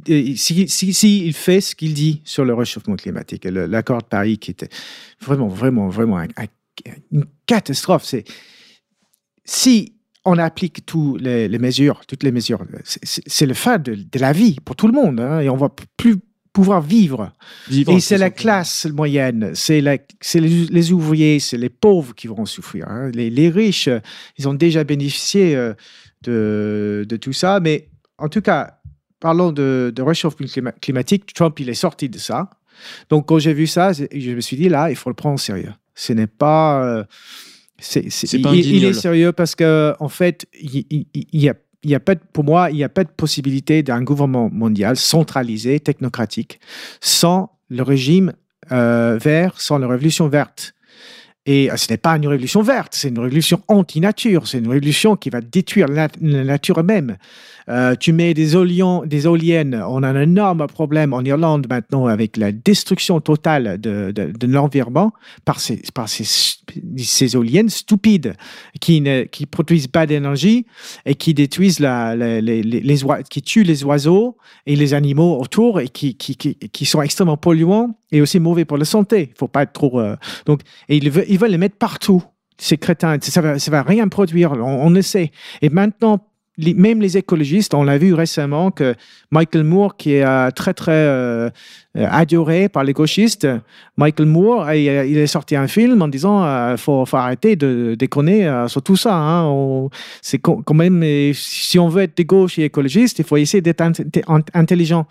Donc en fait, maintenant ils se rendent compte que là, on, on, pendant trop longtemps, euh, ils ont été euh, vraiment vraiment euh, nuls euh, en tout ce qui concerne l'environnement. Donc, Trump, il est sorti de, de, cette, euh, de ce traité. C'est très important parce qu'on ne peut pas avoir un pouvoir central mondial euh, sans ça. Et là, quand on parle de sionisme, etc., Trump, il est, euh, il est, dans il est contrôlé par Israël et les sionistes, etc. Bien évidemment, hein, il, il n'a rien dit contre Israël. Mais il faut comprendre que il y a une énorme divergence entre Trump, je l'ai, dit, je l'ai déjà dit plusieurs fois, entre, entre Trump et euh, Netanyahu sur cette question. Netanyahu est pro euh, climatique. Oui, Donc euh, là, il y a une divergence. Et, et là, c'est, c'est fondamental. Ça veut dire que Trump va dans l'autre direction. Et euh, il faut, aussi le, niveau d'inculture en, ce qui concerne tout ça, c'est assez incroyable. Euh, si on demande à quelqu'un euh, d'où ça vient, d'où cette théorie vient, euh, ils vont pas pouvoir répondre. Par exemple, euh, qui, qui l'a inventé euh, le réchauffement climatique, qui était derrière, qui était le scientifique qui a, marqué l'histoire avec euh, cette théorie sur le réchauffement climatique, personne ne peut répondre. C'est Roger, Roger Ravel. Et Roger Ravel, c'était le scientifique euh, qui travaillait à l'époque, dans les années 50, pour les, avec les militaires américains, dans les expérimentations sur les êtres humains des bombes nucléaires. On travaillait sur le Pacifique à l'époque. Et lui, euh, il était impliqué dans ça. Euh, son partenaire Zeus était un rescapé euh, d'Autriche, hein, du régime Hitler de la Deuxième Guerre mondiale. Euh, il avait travaillé dans le nucléaire euh, dans le Troisième Reich. Euh, ils avaient publié un, un, article dans les années 50 euh, qui, où on discutait l'hypothèse d'un possible réchauffement climatique dû à l'homme. Et c'était à l'époque où il y avait beaucoup de pollution. On voyait qu'aux États-Unis, avec les voitures, etc., il y avait énormément euh, de ce qu'on appelle smog, non? Beaucoup de fumée dans l'air. De, de brouillard. Donc, ouais. c'était une question tout à fait raisonnable de poser. Mais qu'est-ce qui se passait après? Euh, euh, Roger Revell, euh, il travaillait pour à Harvard pour il a créé en fait un département de euh, contrôle de la, de, de, des études de la population. Euh, C'était l'après-guerre où les États-Unis euh, vraiment étaient investis dans la gouvernance mondiale, euh, démographie, combien de gens dans chaque pays, les ressources naturelles, etc. Et est-ce que ça va poser un problème? Est-ce que, les gens vont se révolter? Et que, comment on va trouver euh, toutes les ressources possibles, etc. Donc, euh, la recherche de révèle euh, de réchauffement climatique, c'était vraiment dans l'optique de de, de la gouvernance mondiale. Et puis, euh, il a eu un étudiant qui s'appelle euh, Al Gore. Al Gore était un cancre, ben, il n'était même pas connu par, par euh, Revel, mais Al Gore, il a, il, a, il a créé sa politique de réchauffement climatique grâce à Revel. Donc, il a, il, a, il, a fait, il a créé un lobby euh, écologiste au moment où, en fait, euh, les partis démocrates étaient en train d'abandonner les, syndicats. C'est-à-dire que ce n'a jamais été un parti authentiquement de gauche parce qu'il faut remonter en l'histoire. C'était le parti des esclavagistes, c'était le parti de Ku Klux Klan, etc. Mais ils ont pu, dans les années 60, gagner les syndicats pour des raisons euh, tout à fait cyniques. Mais même au moment là où, c'est-à-dire l'ère, euh, l'âge d'or du néolibéralisme, c'est-à-dire l'âge plutôt de Clinton, on va dire Reagan, Reagan et Thatcher, c'est à, ce moment-là que euh, le discours réchauffement climatique commence à prendre euh, mesure. Et il faut aussi faut rappeler euh, aux gauchistes que c'était Thatcher en Angleterre qui a cassé la lutte ouvrière des, mi- des mineurs, des mineurs avec justification que bon, le charbon c'est polluant et il y a le réchauffement climatique. Et elle a été demandée à faire ça par le Bilderberg parce qu'elle a été sé- sélectionnée par eux. Et surtout- c'était surtout de changer l'économie anglaise. Et bon, les ouvriers, euh, y a il y a des endroits en Angleterre où ils ont tout perdu. Mais c'est dommage que le parti euh, de gauche en Angleterre n'ait jamais parlé de ça. Oui, et c'est oui. dommage non plus qu'il ne parle jamais de ça aujourd'hui, alors que Piers Corbyn, euh, le frère de Jeremy Corbyn, grand scientifique, astrophysicien anglais, euh, est un grand sceptique de cette théorie de réchauffement climatique anthropogène. Donc, tout ça pour dire que ça a été censuré. Et depuis Trump, ce n'est plus censuré aux États-Unis, en tout cas pour parler. C'est plus. Maintenant, on, les discute au moins. Alors que c'était pratiquement Oui. interdit. Il a là, remis ça sur la table. Je pense que bientôt, on va passer une un loi aussi. Il faut passer une loi hein, contre, contre le. La négation du réchauffement climatique. négation du réchauffement climatique. Donc, Alors tout ça, euh, c'est son premier péché capital. on peut compter sur la République universelle. hein, ils, vont, ils, vont, ils vont le faire. Ça, ce serait son premier péché capital. Du coup, le refus du dogme du réchauffement climatique. Et le deuxième, c'est des guerres, euh, des guerres étrangères euh, non justifiées, des guerres injustes.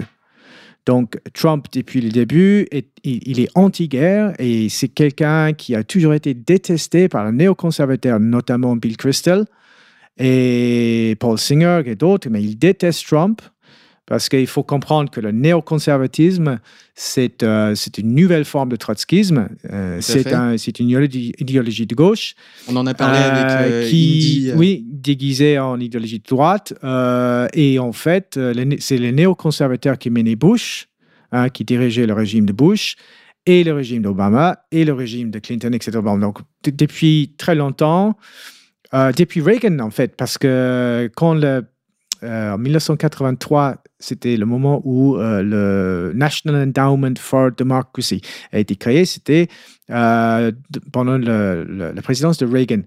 Donc Trump, en fait, c'est une rupture avec cette idée que les États-Unis devraient être le- les policiers du monde et intervenir partout et que l'armée américaine, l'armée américaine un statut et- moral supérieur à oui. celui de est, toutes les autres est armées. missionné à, à- à- à aller partout, etc. Rétablir la C'est justice. un nationaliste. Il pense que l'armée américaine, euh, américaine devrait défendre les intérêts euh, des États-Unis à l'intérieur des États-Unis, c'est-à-dire euh, rester chez eux. hein. Et c'est assez euh, hallucinant de voir tous ces gauchistes contre Trump, alors qu'il il fait exactement ce que normalement la gauche devrait vou- vouloir, c'est-à-dire qu'il reste chez eux, qu'il arrête leur- leurs invasions d'Irak, Syrie, euh, Libye, etc., qu'il arrête de nous oui, oui, dicter la fait, loi. Euh, alors que non, c'est l'opposé en fait. La- gauche réclame l'intervention, la guerre, quoi. Oui, oui. Et c'est la gauche trotskiste. Enfin, La gauche trotskiste, bien sûr, c'est c'est toujours, euh, c'est toujours le même. Donc, euh, Trump, on peut dire, euh, après, les États-Unis sont encore en Syrie, ils sont encore impliqués dans des guerres un peu partout dans le monde, mais il y a aussi la réalité que Trump, il a dit lui-même, il est soutenu par les militaires, il est détesté par le Pentagone. Donc, il y a l'état la réalité de l'état profond, il y a l'état profond de, de complexe militaire industriel qui est contre lui. Et donc, on ne peut pas non plus euh, attendre qu'il va régler tous les problèmes du monde en quatre ans. Les, États-Unis, maintenant, euh, qu'est-ce qu'ils peuvent faire? C'est très complexe quand même. Euh, il n'y a pas seulement l'État profond des États-Unis, mais il y a, mais il y a tous les autres États dans l'alliance Oui, oui, oui. transatlantique, C'est une construction générale qui est en place, enfin, qui, se, qui avance depuis des décennies. Oui, on peut pas juste chose dire que c'est fini, euh, on va plus rien faire. C'est-à-dire qu'ils sont déjà impliqués un peu partout et c'est euh, c'est c'est pas si facile ça d'arrêter le- les guerres. Troisième, Le troisième péché capital de Donald Trump. euh, c'est le, le port des armes. Parce que Le je deuxième pense amendement. que- ouais, Ouais. le deuxième amendement. Euh, je pense que si vous voulez avoir une, une, euh, une république euh, qui, qui, veut, qui veut dire euh, quelque chose et que si les citoyens sont vraiment libres, euh, le droit de porter des armes, c'est fondamental. Et je pense que c'est maintenant qu'on qu'on- on- où on comprend plus euh, les valeurs euh, américaines, alors qu'en Europe, euh, on n'a jamais eu ça. hein. C'est parce en que Europe, le ça a été toujours le- la masse armée pour un temps, pendant une journée, deux journées, une semaine, pour aider à renverser un régime. Et ensuite, la nouvelle classe dirigeante qui récupère les armes auprès euh, de la plèbe, de la masse, parce qu'elle n'a plus besoin d'eux. La masse sert à chaque fois de- d'idiot utile pour euh, les renversements de régime, pour Il, l'avancée. il- il fut, il fut un- un- une époque où euh, les communistes étaient aussi de, de l'opinion qu'il fallait armer le peuple. et Le peuple devait être armé pour se protéger contre la, la prise de pouvoir par un petit groupe. Par exemple, en Albanie socialiste, euh, le peuple était armé. euh, tout le monde a porté des armes. Parce que, et donc, l'idée, c'était, bon, si tu portes une arme, une arme, c'était- ça veut dire que tu, bon, il- tu, tu, tu es libre, quoi. Tu, tu es tu n'es pas contrôlé par la, par, par la D'ailleurs, police il y, a- y une statistique assez marrante. Il y avait Obama qui avait euh, tenté de réduire le, le- le- de tenter de réduire le, le port d'armes dans certains États des États-Unis. Et dans les États où il avait interdit à certaines armes d'être vendues, il y a eu une recrudescence énorme de la vente d'armes illicites. Et paradoxalement, il y a eu beaucoup plus d'armes en circulation sous Obama, qui a voulu en interdire au, au sein des États-Unis, que sous Trump, qui les a, euh, Bien sûr. qui les a réautorisées. Et puis, euh, parce qu'on va peut-être dire que pour- il y a trop d'attentats, il y a des, par exemple les- beaucoup de violence à l'école aux États-Unis, c'est vrai, et pratiquement tous les années, euh, Oui, on oui, entend ça- quelque ça chose qui des se passe. également. ouais. Euh, après, on peut se poser la question sur beaucoup de ces attentats. euh, pas tout- toujours, on va pas rentrer dans le dé- détail, mais aussi il faut, faut dire que c'est comme Trump l'a dit lui-même, c'est pas le pistolet qui tue, c'est les personnes qui l'utilisent. Et donc, euh, il y a aussi un problème euh, des États-Unis. Le mondialisme a détruit le- l'enfance. Donc, quand tu euh, euh, fais la promotion de Hollywood, euh, toutes les valeurs de Hollywood, etc., et de MTV et tout- tout- toute la télévision mondialiste, tu vas avoir des gens qui passent leur temps à faire des jeux vidéo, etc. Et la pornographie. Bon, bien évidemment, tu vas avoir ces types-là, tarés, un peu partout. Euh, mais le, le- le- le- donc, euh, en Suisse, euh, je par il y a pas mal de gens qui portent des armes, mais il n'y a, pas- il y a pas ces problèmes parce que c'est plus, c'est plus civilisé. Que, Dans que certains pays de l'Est aussi. Oui, donc c'est pas l'arme qui tue, c'est la personne. Donc, quatrième péché de Donald Trump, c'est il s'en prend aux trafiquants d'enfants. C'est un sujet pratiquement tabou, mais c'est le plus grand problème du monde. Il y a un enfant qui disparaît chaque minute euh, dans le monde. Et euh, on ne sait pas où ils vont, euh, on ne sait pas ce qui se passe. euh, Trump a, fait beaucoup, beaucoup, beaucoup de choses pour, euh, vraiment euh, faire la guerre contre le trafic, euh, d'enfants. Et en fait, euh, là où ce qui est, ce qui est ignoré par les médias ou falsifié, c'est que euh, à la frontière avec le Mexique, il y a beaucoup de trafic, euh, trafiquants d'enfants. Donc, ce sont des, adultes qui arrivent avec euh, deux enfants. Et en fait, les, les polices, bon, s'ils n'ont pas de passeport, euh, comment savoir si euh, sont vos enfants ou pas? Après, on peut regarder peut-être la semblance, mais en général, le policier, il, a, il a besoin d'identification. Donc, s'il n'y a pas d'identification, il faut le détenir. Et puis, il faut essayer de savoir. Donc, il faut séparer les enfants des parents parfois pour savoir si est-ce que c'est ton papa ou pas? Et, sinon, il faut chercher les parents. Donc, il y a ces problèmes à la frontière parce que les, euh, trafiquants de drogue, ils prennent des enfants avec eux. Parfois, euh, les enfants euh, sont utilisés, euh, sont vendus, etc. Et donc, il y a un énorme problème. Donc, avant la der- der- dernière élection de Donald Trump, il y a eu euh, l'affaire de Pizzagate. Donc, tous les médias disent c'est une théorie de complot. Ce n'est pas une théorie de complot. On a déjà vu les preuves, des images euh, des enfants torturés, des Epstein et de ses, amis. Et, en fait, de Podesta, qui était le chef de campagne de Hillary Clinton, de son frère, dans leur maison, tout ça a été publié. On, sait déjà que le réseau existe. Euh, on sait que les gens impliqués euh, euh, dans ça sont les cibles, les cibles aussi de, l'équipe de Trump parce que euh, le général Flynn avait déjà tweeté sur ça. Donc, il avait déjà, avant l'élection américaine, et il faut savoir aussi que General Flynn, c'est le chef militaire de QAnon. C'est lui qui a créé QAnon. QAnon existe. Après, la question est-ce que QAnon, où, ça va Je ne sais pas. Où- où, euh, mais QAnon existe. Il faut le prendre au sérieux. C'est un projet militaire euh, et c'est euh, General Flynn qui est derrière. Donc, euh, trafic d'enfants, très important. C'est un sujet qui devrait être vraiment. je conseille, je, recommande Liz Crokin aux États-Unis. C'est une journaliste américaine qui, parle beaucoup de ça. Et c'est aussi une grande priorité pour la- l'administra- l'administration Trump. Numéro 5, alors c'est la, la délocalisation, Combat contre les délocalisations, le combat dans- contre la délocalisation, la réindustrialisation nationale. Enfin, bien, bien évidemment. arrêter d'aller produire en Chine. c'est un- euh, un protectionniste. Donc, euh, c'est dommage aussi que, que la gauche ne s'intéresse jamais pour la réalité. Euh, du fait que maintenant, on a le président des États-Unis, pas seulement anti-impérialiste, mais aussi euh, protectionniste. Donc, euh, mais non, il ne s'intéresse pas à ça. Mais bien évidemment, il faut, faut, faut, faut, comprendre que la vision de Trump, c'est que les entreprises américaines produisent aux, États-Unis, qu'on paye les ouvriers suffisamment pour pouvoir vivre et avoir des familles, et que aussi euh, des services publics, les services sociaux soient euh, accessibles.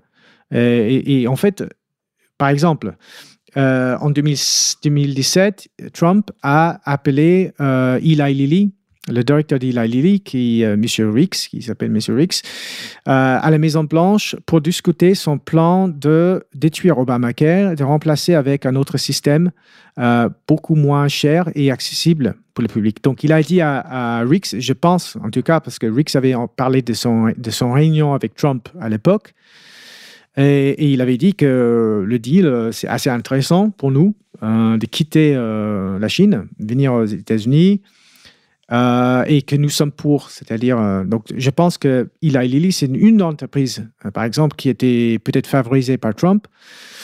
Et, le deal, c'est vous allez payer moins d'impôts, moins taxes foncières, je sais pas, taxes corporatives, corporate tax.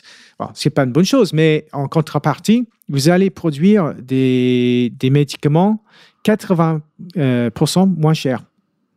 Et donc, on va casser les prix en moins 50% et jusqu'à 80%. Et il y a une vision générale, c'est pas simplement de la rentrée d'argent, il pense à la Oui. finalité de l'entreprise. Donc, en fait, Eli Lilly Ouais. peut gagner parce qu'ils vont, av- ils vont avoir le marché américain. Donc, ils vont être favorisés. Et puis, ils vont vendre des choses moins chères. Donc, ils vont créer de l'emploi pour les Américains. Et puis, il y aura l'accès aux médicaments moins chers, etc. Donc, en fait, c'est ça le deal. C'est la raison pour laquelle, à mon avis, que Trump, pendant son, quand il a eu le Covid, parce que personnellement, je ne crois pas parce que je suis assez de près. Mais euh, en tout cas, s'il a eu, euh, c'était assez intéressant qu'il avait mentionné Eli Lilly. Hein? Donc, euh, Eli Lilly euh, sont en concurrence avec Bill Gates. Euh, Bill Gates, euh, son, bon, il a a plusieurs projets dans tout le pays du monde, mais c'est Moderna qui le pr- promu le plus, et c'est Moderna qui veut, on va pas parler maintenant, on va parler peut-être dans une autre mission, euh, mais euh, Eli Lilly, euh, c'est le concurrent de, de, de Gates. Euh, et, et en fait, ils sont dans la production des, des, des drogues. Donc, tu prends les drogues, et une, un, des drogues qui s'appelle Regeneron.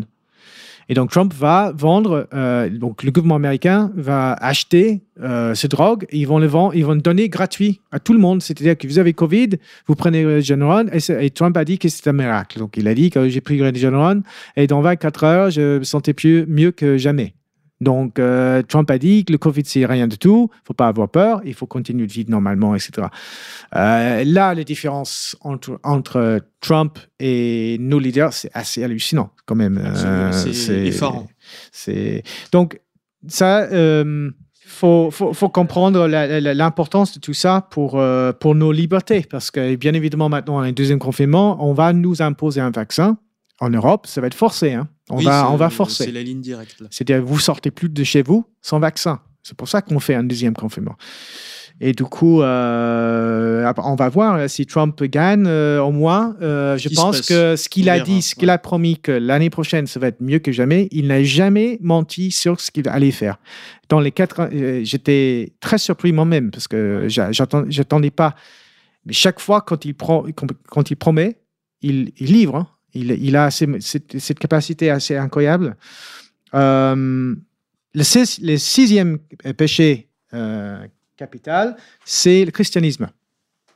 Ah, et donc, euh, Il est favorable euh, à, à la présence des valeurs chrétiennes euh, au sein oui, de sa politique. une chose qu'il faut savoir sur Trump, c'est que sa mère était euh, écossaise, euh, très chrétienne, donc euh, issue d'une famille très pauvre en Écosse, euh, dans les îles euh, l'ouest du pays.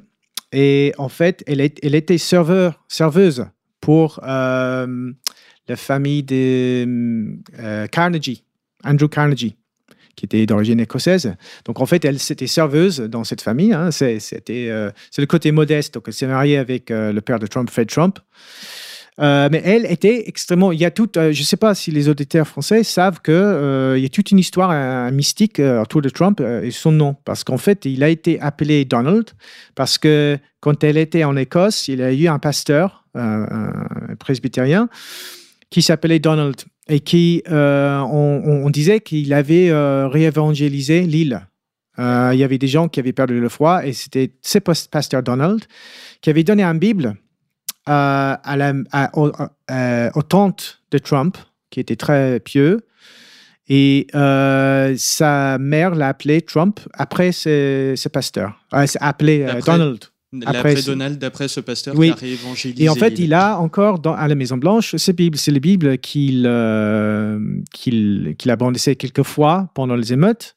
D'accord, il y a une forme de présence un peu spirituelle. Euh, Oui, il y a aussi les, prophéties catholiques. Euh, il y a des prophéties d'un homme, euh, un mystique qui était basé à Rome, qui avait dit, et là ça a été prouvé par un médecin, je n'ai pas les détails maintenant, mais on va peut-être en revenir, mais un prophète catholique qui a dit dans les années 80 que Trump allait réchristianiser euh, les États-Unis. Donc euh, là, ça a été prouvé parce qu'il avait déposé ça, euh, ces messages officiellement au Vatican. D'accord. Donc c'est, il y a beaucoup de catholiques qui comptent aussi sur Trump et il est entouré, entouré des catholiques. hein. Ouais. Et c'est à mettre en parallèle avec ce que vous disiez en début de partie, euh, la recrudescence de la messe en latin aux. États-Unis. Euh, et euh, aussi cette nouvelle élite catholique, c'est-à-dire Oui, des à fait, la femmes nouvelle comme juge. euh, Oui, oui, et les femmes comme euh, Amy Cohen euh, Barrett, euh, d'origine franco-irlandaise, est très, très fière de ses origines franco-irlandaises parce qu'elle vient, elle vient de, de Louis- Louisiane. Donc, elle parle français. Elle a, elle fait des, donc, elle a, des origines irlandaises et cajetanes. Et donc, ce sont des gens très enracinés, très fiers de leur culture, etc. Et c'est une femme d'une énorme culture générale. Et euh, son, son père était diacre de l'Église catholique, donc extrêmement catholique. Elle a sept enfants, deux enfants adoptés noirs. Hein, les démocrates vont pas aimer ça. Euh, et donc, euh, bien évidemment, il y a tout, tout, tout- tout le souci qu'avec elle à la Cour suprême, ça va tomber mal pour, pour les démocrates. Donc, christianisme, c'est vraiment de plus en plus euh, important pour Trump. Il faut savoir que Trump n'était pas du tout un homme religieux. Hein. C'était un libéral de gauche, euh, bon, pas de gauche, mais un libéral. euh, oui, même, oui, oui. et, et en fait, c'est pas du tout quelqu'un, c'est pas religieux. C'est de plus en plus. Sa femme, Melania, et, elle, elle- elle est très religieuse D'accord. et c'est elle qui est catholique. Donc en fait, Trump, il n'est pas officiellement catholique, mais pour moi, c'est un président pratiquement catholique. Il a pratiquement toutes les valeurs universelles catholiques. Et entouré. Euh, euh, ah, bah, je ne veux pas dire qu'il a toutes les valeurs catholiques, mais il, est, il, est, il s'insère dans un processus de réchristianisation générale et que où les gens voient de plus en plus, en fait, cette bataille-là, c'est entre Satan et Jésus-Christ. Là, c'est, c'est complètement spirituel maintenant. oui, oui, oui. Et, et, et les généraux autour de Trump, comme Mike Flynn, même chose, AJ Barr, même chose, tous catholiques euh, des traditions.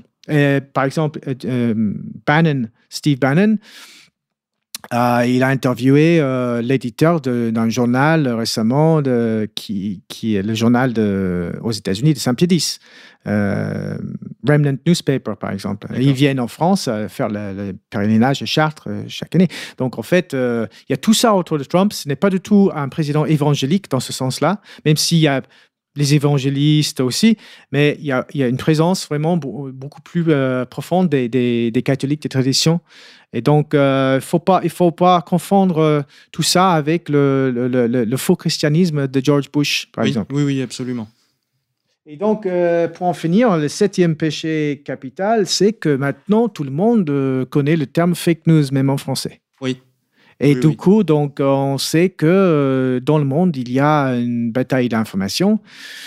Bien évidemment, les gens écervelés, c'est ça le terme? Écervelés, tout à fait. Et les gens écervelés pensent que ce fake news, c'est tout ce qui est, tout ce qui dit euh, Trump. Oui, oui, oui. Ah, Tout ce qui appartient à une certaine ligne, Oui. mais euh, qui ne font pas non plus un travail critique. Alors, Et, et bien, bien évidemment, maintenant, on a des départements. euh, Je pense que bientôt, on va avoir un département de la vérité. Et bien évidemment aussi, c'est le travail de l'éducation nationale de, de, de dire ce qui est, comment, comment cerner fake news. Il y a tout un site euh, du gouvernement français euh, sur le fake news, euh, comment, comment décerner le fake news. Et puis, donc on va, on, va y arriver pour que les enfants ne, tombent pas dans les fake news, bien évidemment. On va passer une loi. Bah, déjà, on a passé combien de lois contre fake news? Je pense que maintenant, il y en a beaucoup euh, ouais, ouais. qui passent même par l'intermédiaire de la Commission européenne maintenant. Oui, oui. Donc, et ce qu'il y a aussi, juste pour en finir avec les fake news, Trump, elle a il a pratiquement toute la presse américaine contre lui, toute la presse mondiale contre lui. Euh, c'est vraiment ridicule. Euh, c'est quand même très intéressant euh, tout ce qui se passe et là en fait les gens qui, qui suivent tout ça c'est le même c'est le même non-sens la même euh, désinformation euh, c'est incroyable. Faut- donc, je pense que pour nous, c'est ça, ça va dans la bonne direction. Maintenant, euh, Trump euh, aussi, juste pour en finir, Trump a décidé de passer une loi interdisant la, la censure par Big Tech en ligne, Twitter, Oui. Facebook, etc. Oui, oui. Donc, euh, ça, ça va vraiment dans le bon sens parce que nous avons vu tous hein, l'interdiction, la, la, la sup- la suppression des, des sites euh, et des, des comptes YouTube. Et récemment, ils ont, ils ont fait une énorme lavage de YouTube. Tous les comptes pro-Trump étaient supprimés, etc. Donc, euh, Et les j'espère comptes que... patriotes en France aussi. Oui, oui, bien sûr. Donc, je pense que s'il est réélu, qu'ils vont poursuivre Google, euh, Facebook, euh, toutes ces grandes entreprises, il faut casser leur monopole. C'était toujours euh, voulu euh, par Bannon. Bannon a parlé de ça pendant longtemps. Il faut aussi, je recommande, juste pour en finir, je recommande les films de Bannon. Il faut, parce que c'est un grand documentariste, il a fait des films vraiment, euh, vraiment importants et il faut comp- comprendre la vision de Trump, il faut com- comprendre la vision de Steve Bannon parce que c'est lui le, stratège. Il n'a pas maintenant le poste officiel, mais il travaille encore pour, euh, pour Trump dans le monde. Et euh, c'est la première fois aussi que les États-Unis est dirigé par un penseur, parce que Bannon, c'est un penseur. C'est quelqu'un qui est, qui est très raffiné, il, est, il étudie l'histoire, il, euh, il a une vision. Euh, donc, il y a toute une, une philosophie, en fait, derrière tout ça. Très bien. Alors pour résumer, Donald Trump se pose en contradiction avec tout, toutes les figures de la gouvernance mondiale. Il se pose en contradiction avec le dogme du réchauffement climatique, avec l'impérialisme américain euh, qui est de tradition assez historique, avec le trafic d'enfants, avec les délocalisations. La mise en place de tout ce programme de gouvernance mondiale euh, s'est dramatiquement accélérée lors de la période du Covid. Il constitue l'ossature du programme de la Commission européenne et de Joe Biden. J'invite nos auditeurs à se procurer les excellents derniers numéros de la revue Faits et Documents, les numéros 487, 488 et 489, qui sont consacrés au Great Reset et qui retracent la chronologie de la crise du coronavirus, avec en parallèle l'institution des structures de gouvernance globale qui a pour finalité l'instauration d'une paix universelle, c'est-à-dire d'un bolchevisme 2.0 qui vise la destruction de la classe moyenne entrepreneuriale au niveau mondial, de toute forme d'autonomie locale et personnelle, l'arasement de toutes les classes sociales pour ne laisser plus qu'une élite mondiale nomade, face à une masse humaine informe, sans identité, sans travail, sans réflexion, entretenue par les médias, les machines, le revenu universel, le cannabis et la pornographie. Voilà ce qui se joue actuellement dans notre monde contemporain. Très chers auditeurs, cette 15e émission des Chroniques de la paix universelle se termine. Je vous remercie de l'avoir suivie. J'espère qu'elle vous aura permis de mieux comprendre ces temps troublés. Geroyd, merci pour votre intervention. Merci. Merci et à bientôt. We have before us the opportunity to forge a new world order. On ira ensemble vers ce nouvel ordre. Am Israël Chai.